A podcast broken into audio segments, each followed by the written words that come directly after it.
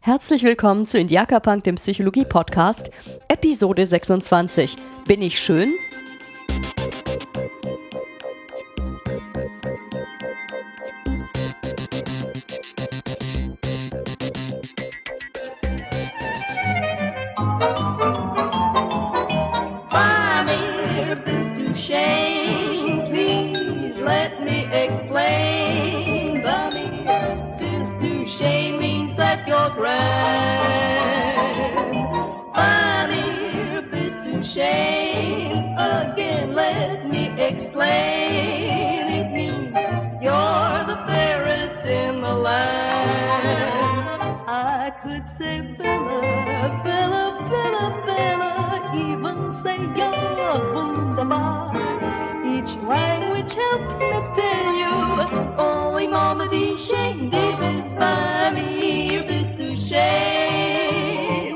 Heute soll es um die Attraktivitätsforschung gehen. Attraktivitätsforschung, nun, das ist ein Forschungszweig, der sich seit guten zwei Jahrzehnten mit menschlicher Attraktivität auseinandersetzt. Und ihre Vertreter kommen aus unterschiedlichen Disziplinen. Im deutschsprachigen Raum sind es zum einen Martin Gründel, der ist Psychologe, und der Attraktivitätsforscher Karl Grammer, der Evolutionsbiologe ist. Darüber hinaus gibt es rege Forschungstätigkeit, vor allem im englischsprachigen Raum.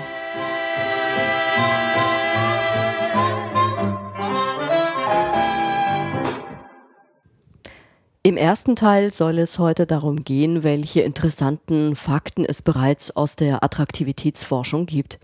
In einem zweiten Teil möchte ich darauf eingehen, welches die drei bekanntesten Hypothesen der Attraktivitätsforschung sind und äh, welche wissenschaftliche Belege es dazu gibt. Im dritten Teil möchte ich auf, darauf eingehen, welchen Einfluss das Ganze ja auf die Partnerwahl hat. Es ist schon spannend, wenn es um den Punkt Attraktivität geht, ist die Welt nicht mehr gerecht. Attraktivität, darunter verstehen wir ganz häufig ähm, die Attraktivität ähm, von menschlichen Gesichtern. Und ähm, das, da spielt der große Bereich der visuellen oder äußeren Attraktivität eine große Rolle. Und das ist auch so, denn der visuelle Faktor ist bei uns Menschen riesengroß. Wir sind visuelle Menschen. Unser visueller Kortex, ähm, der ist Teil unseres visuellen Systems, beansprucht eine ganze Menge Hirnmasse, nur um visuelle ähm, Informationen zu verarbeiten. Es ist mittlerweile bekannt, dass wir unglaublich schnell ein Attraktivitätsurteil fällen. Das ist mit das, was wir ähm, sofort hinkriegen. Und so wird in der Attraktivitätsforschung auch überwiegend Attraktivität gemessen. Man fragt die Probanden, wie attraktiv finden sie ein Bild auf ein, ein bestimmtes Foto eines Gesichts. Und äh, man geht mittlerweile davon aus, innerhalb von 100 Millisekunden hat man ein Urteil gefällt. Und nicht nur wir Erwachsene tun das, es tun bereits vier Monate alte Kinder, die ähm, in Studien äh, nachgewiesenerweise deutlich länger auf attraktivere Gesichter schauen. Hinzu kommt, attraktive Menschen haben einfach Vorteile im Alltag. Es ist nachgewiesen, attraktive Menschen kommen mit Missetaten einfach leichter durch. Und das bezieht sich auf Menschen aller Altersstufen. Bereits Kinder, die äh, Schulkinder werden aufgrund ihrer äußeren Attraktivität beurteilt. Und man schließt dabei von attra äußerer Attraktivität auch auf Können und Leistungsfähigkeit. Ähm, so ist es, dass äh, beispielsweise ähm, Aufsätze, Schulaufsätze, die äh, mit Bildern zusammen bewertet werden sollten, dazu geführt haben, dass man festgestellt hat, dass die hübscheren Kinder auch die besseren Noten bekommen. Das ist unfair, aber es ist so. Und es ist tatsächlich so, dass hübsche, straffällig gewordene, also Missetäter, tatsächlich weniger harte Urteile zu erwarten haben als hässliche Menschen, die eine Straftat begehen. Professor Karl Grammer beschreibt auch, dass der ganze Körper als Ornament wahrgenommen wird. Von dem kurzen äußeren Eindruck schließen wir auf vielfältigste Merkmale. Wir schließen auf die Gesamtpersönlichkeit. Wir schließen auf andere Eigenschaften. Es gibt da einen, ein Muster oder ein Überstrahleffekt. Oder vielleicht ist es einfach auch so, dass schöne Menschen auch gleichzeitig in vielen unterschiedlichen Merkmalsbereichen als schön wahrgenommen werden. Aber wie funktioniert das im Gehirn? Wie prozessieren wir Attraktivität? Das ist derzeit Forschungsgegenstand. Es ist einfach noch nicht bekannt. Zwar gehen äh, Wissenschaftler davon aus, dass es eine gewisse gemeinsame biologische Basis der Attraktivität geben muss. Denn etwas, äh, ja, etwas, das alle Menschen als schön empfinden. Ähm, das heißt, der Spruch, die Schönheit liegt äh, allein im Auge des Betrachters, ist damit nicht wirklich der Wahrheit entsprechend. Man geht eher davon aus, gerade die Evolutionsbiologen gehen davon aus, dass es Eigenschaften gibt ähm, bei einem Gegenüber, auf die wir achten, weil sie für die Fortpflanzung relevant sind. Das sind Eigenschaften, die vielleicht die Gesundheit ähm, oder den Gesundheitsstatus ähm, repräsentieren, äh, die Parasitenresistenz eines uns gegenüberstehenden Wesens und letztlich auch Fruchtbarkeit signalisieren. All dies wird innerhalb von Bruchteilen einer Sekunde wahrgenommen. Nur wie das Ganze im Gehirn nun wahrgenommen wird und prozessiert wird, das ist unklar. Beispielsweise ist die Bedeutung einzelner Gesichtsmerkmale für die Attraktivität, also für das Ganze, für das absolute Attraktivitätsurteil noch unbekannt. Aber es gibt ähm, drei Hypothesen, die miteinander konkurrieren und äh, die alle für sich beanspruchen, auch Attraktivität zu erklären. Die erste Hypothese, das ist die sogenannte Durchschnittshypothese. Schön ist hierbei der mathematische Durchschnitt einer Population. Ja, wie soll man denn sowas äh, wissenschaftlich untersuchen? Nun, das macht man meistens mit ähm, übereinander gelagerten Fotografien von Menschen eines bestimmten Alters und Geschlechts. Diese Überlagerungstechnik äh, nennt man auch Morphing-Methode. Mit einer speziellen Software werden, ähm, werden, wird ein repräsentativer Umfang einer Stichprobe von Menschen ähnlichen Alters übereinander gelagert. Und dann guckt man sich in ähm, Attraktivitätsurteilen von Probanden an, welche Gesichter am besten ankommen.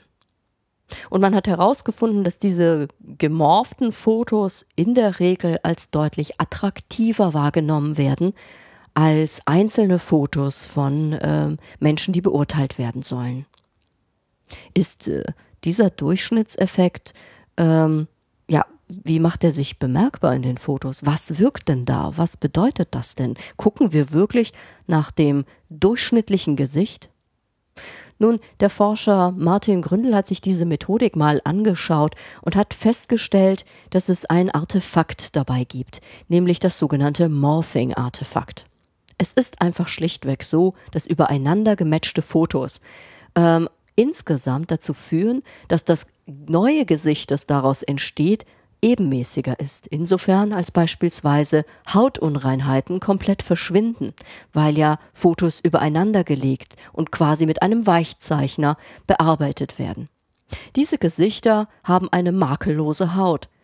Die Gesichter sind ohne Texturunterschiede und damit sowieso attraktiver als Einzelfotografien. Man könnte hier also einem Methodenfehler unterliegen. Vielleicht ist das Kriterium nicht das mathematische Durchschnittsgesicht, sondern einfach nur ähm, die makellose reine Haut, die Menschen attraktiv macht. Ein zweiter Faktor, der in die Durchschnittshypothese damit hineinkommt, ist natürlich, dass man, wenn man Gesichter miteinander äh, matcht und äh, versucht, das Durchschnittsgesicht daraus äh, zu morphen, äh, dass man damit automatisch Hässlichkeit herausnimmt. Denn hässliche einzelne äh, ähm, Fakten, Faktoren in einem Gesicht werden ja, da sie nicht bei jedem auftreten, herausgemittelt. Und dadurch ist jedes äh, gemorfte Gesicht natürlich ähm, ein etwas schöneres Gesicht als vielleicht ein Einzelgesicht mit einem einzigen äh, Charaktermerkmal, das als eher hässlich oder entstellend empfunden wird. Der Psychologe Martin Gründel hat in seiner umfangreichen äh, Habilitationsschrift ähm, verschiedene Morphing-Methoden getestet und auch verschiedene Methoden äh, der Attraktivitätsbeurteilung. Und er hat durchaus herausgefunden, dass die Durchschnittshypothese vermutlich überbewertet wird. Eines seiner Resultate war beispielsweise der sogenannte Raphael-Effekt. Er hat einfach aus den hübschesten Fotos, also die am attraktivsten bewerteten Fotos, ein Morphing-Gesicht gezaubert und das äh, einem Durchschnittsgesicht äh, aus allen Fotos gegenübergestellt. Und diese Komposition aus den hübschesten Gesichtern wurde immer als attraktiver von den Probanden bewertet als der Gesamtdurchschnitt aller Fotos.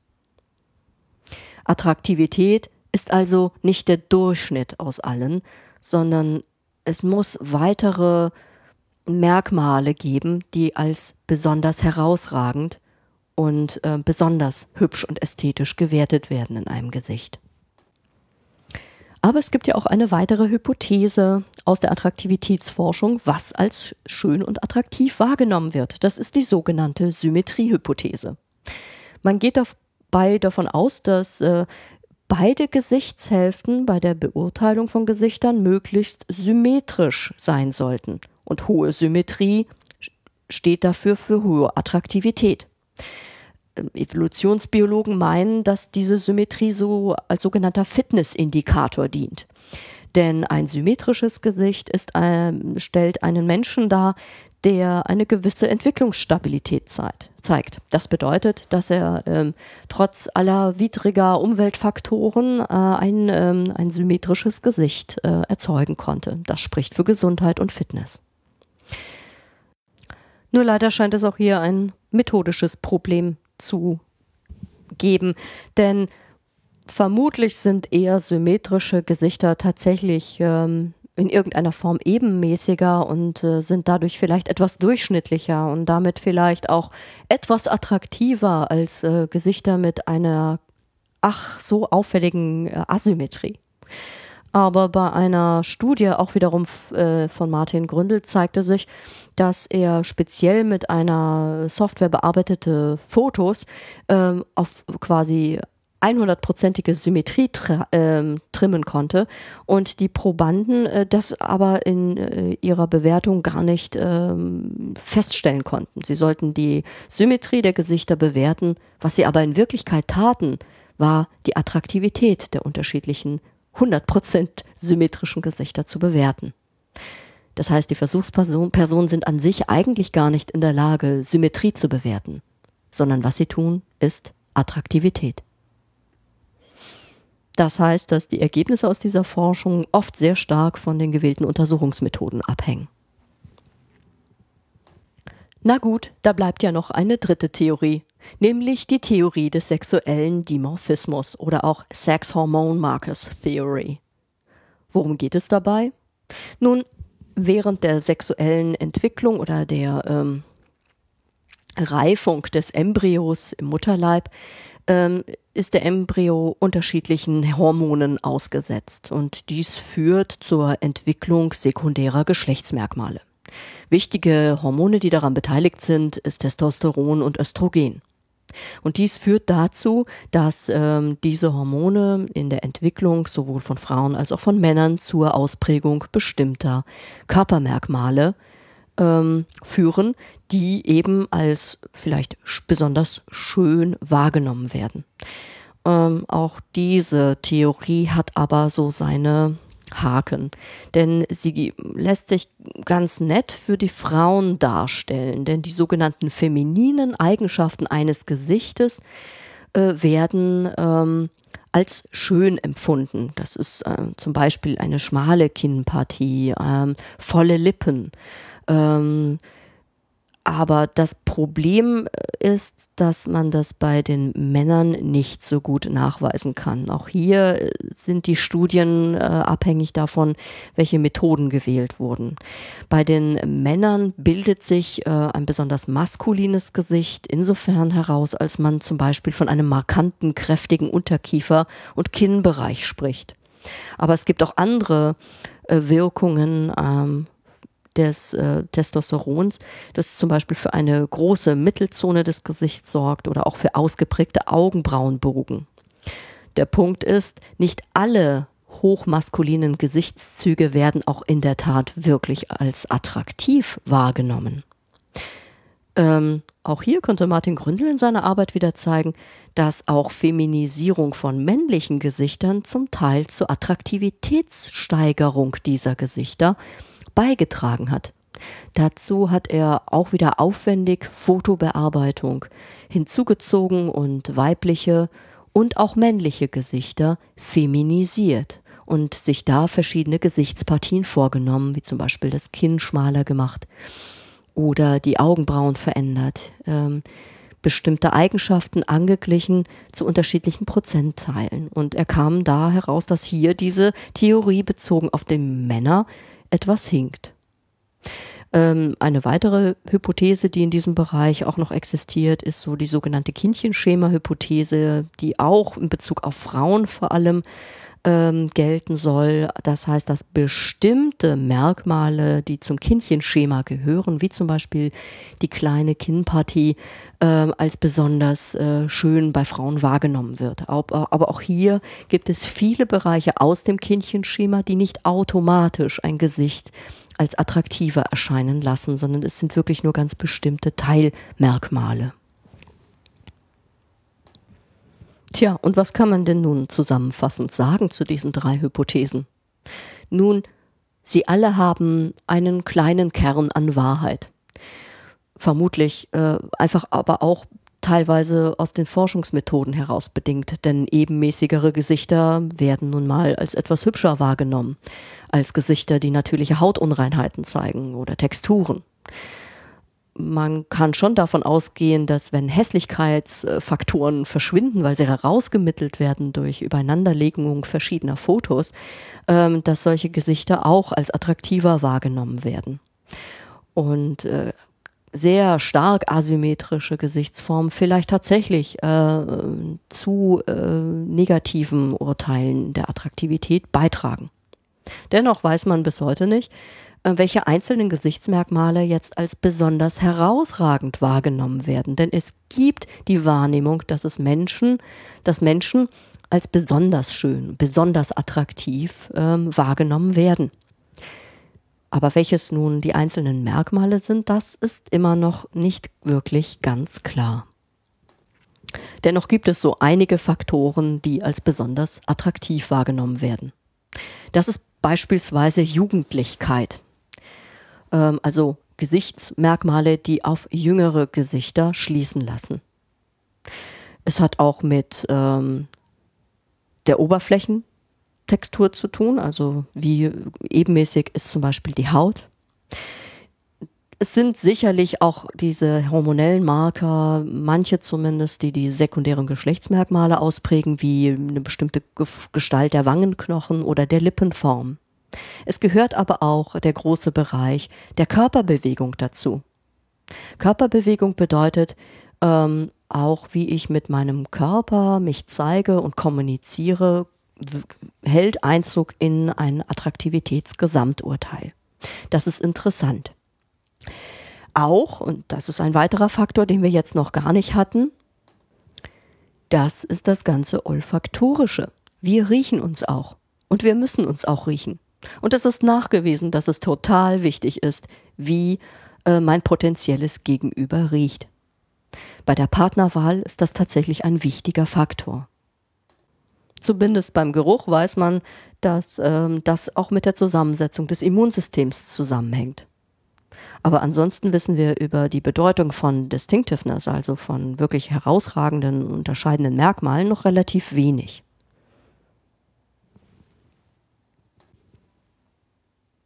Tja, was bedeutet das denn jetzt für mich persönlich? Was kann ich tun? Was bedeutet das überhaupt für die Partnerwahl? Nun, die Forschung versucht natürlich bislang Muster zu erkennen, Hypothesen, allgemeingültige Regeln. Aber das Besondere am menschlichen Gesicht ist seine Einzigartigkeit.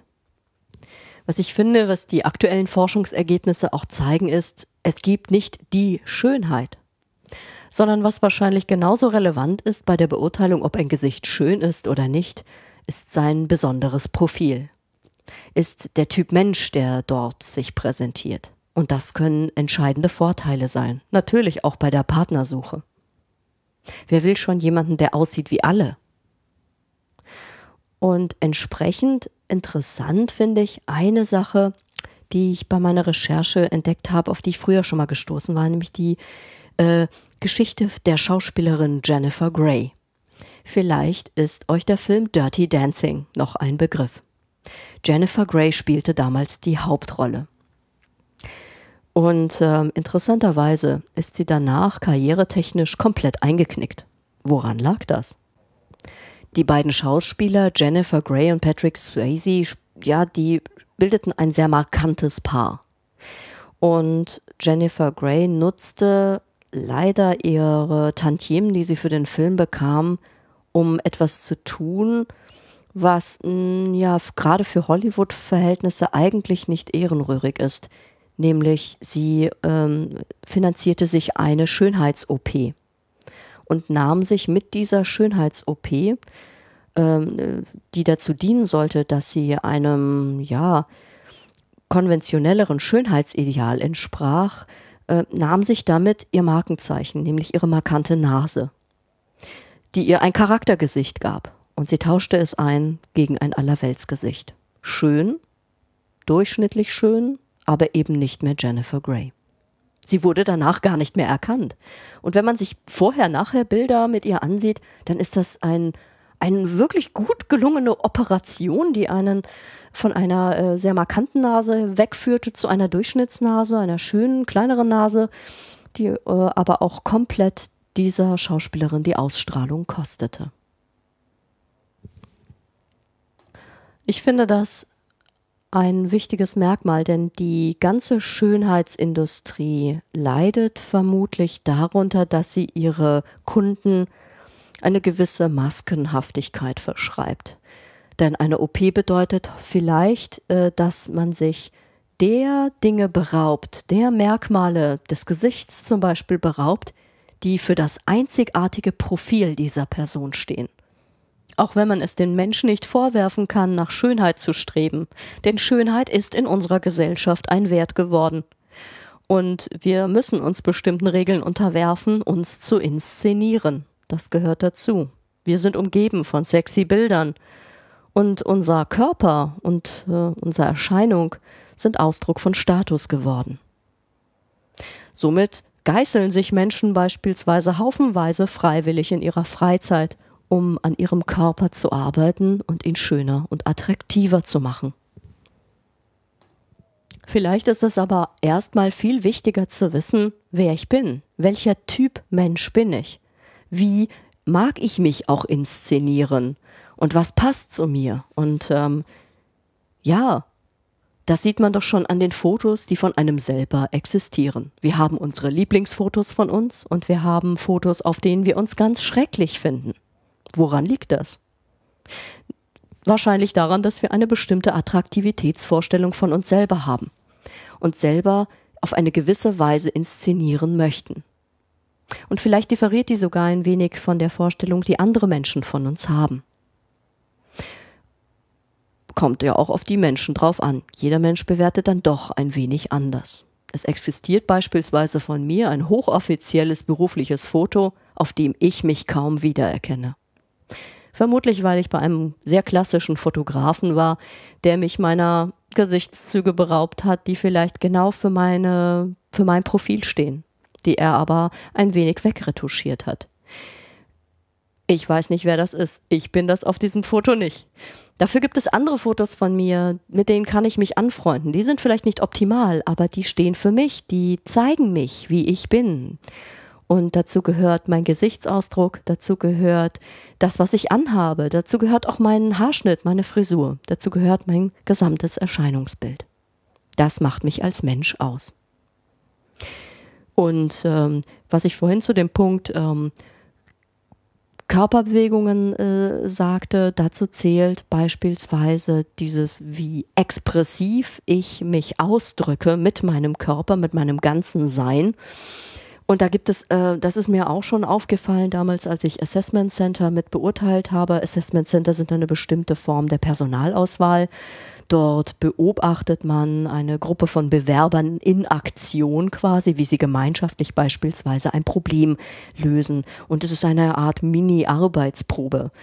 Äh, dieses äh, Verfahren hat aber einen großen Nachteil, denn schüchterne, zurückhaltende, stille Typen schneiden beim Assessment Center zwangsläufig schlechter ab, weil sie bei weitem nicht so expressiv sind wie vielleicht weniger schlaue Kandidaten, die es aber verstehen, sich dominant und ausdrucksstark zu geben und zu verkaufen.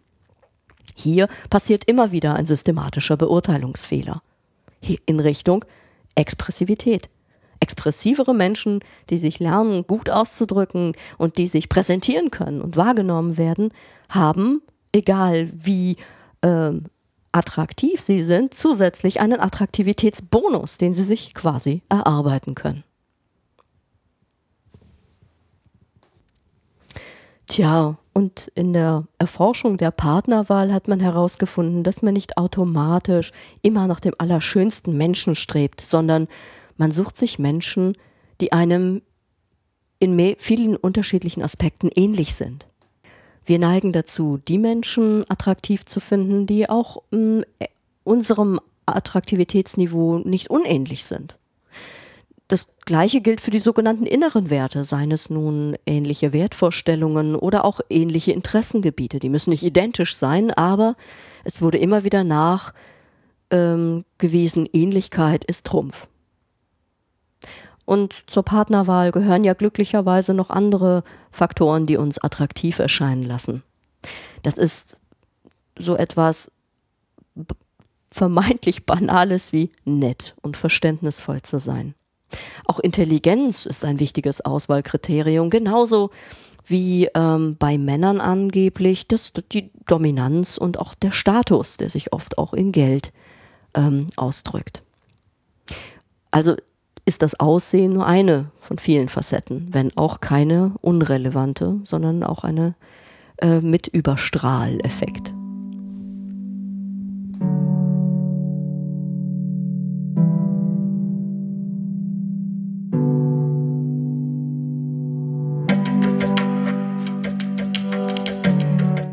Nun, was lässt sich zusammenfassend feststellen? Vielleicht, dass es wirklich so etwas wie Attraktivität gibt und dass Attraktivität nicht unbedingt ein demokratisches Konzept ist. Und ganz häufig führt es vielleicht zu Urteil, äh, Urteilsfehlern und äh, attraktivere Menschen haben gewisse Vorteile. Auf der anderen Seite weiß die Attraktivitätsforschung bis heute nicht, was uns speziell macht, was das absolute Attraktivitätsurteil noch beeinflusst, welches die besonderen einzelnen Gesichtsmerkmale beispielsweise sind. Und wahrscheinlich ist es genauso wichtig, nicht nur irgendwie äh, durchschnittlich schön zu sein, sondern tatsächlich gehört vermutlich auch dazu, was bin ich für ein Typ? Was macht mich auch besonders? Was sind meine herausstechenden Merkmale, die vielleicht nicht jeder schön findet, aber vielleicht die paar besonderen Menschen, äh, denen ich dann auch nahe sein möchte.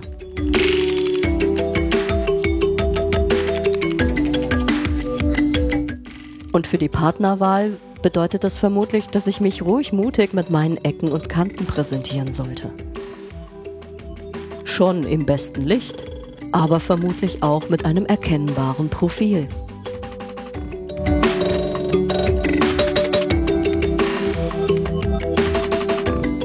Unsere jüngere Geschichte ist voll mit der Suche nach dem Optimalen, dem Gesunden, dem, dem einzig wahren Weg. Und ich halte allerdings die Vielfalt für normal und unsere menschliche Anpassungsfähigkeit für einen überlebenssichernden Faktor. Und damit wünsche ich euch eine spannende, abwechslungsreiche Woche. Ich hoffe, euch hat's gefallen und wir hören uns vielleicht nächste Woche wieder. Macht's gut. Tschüss.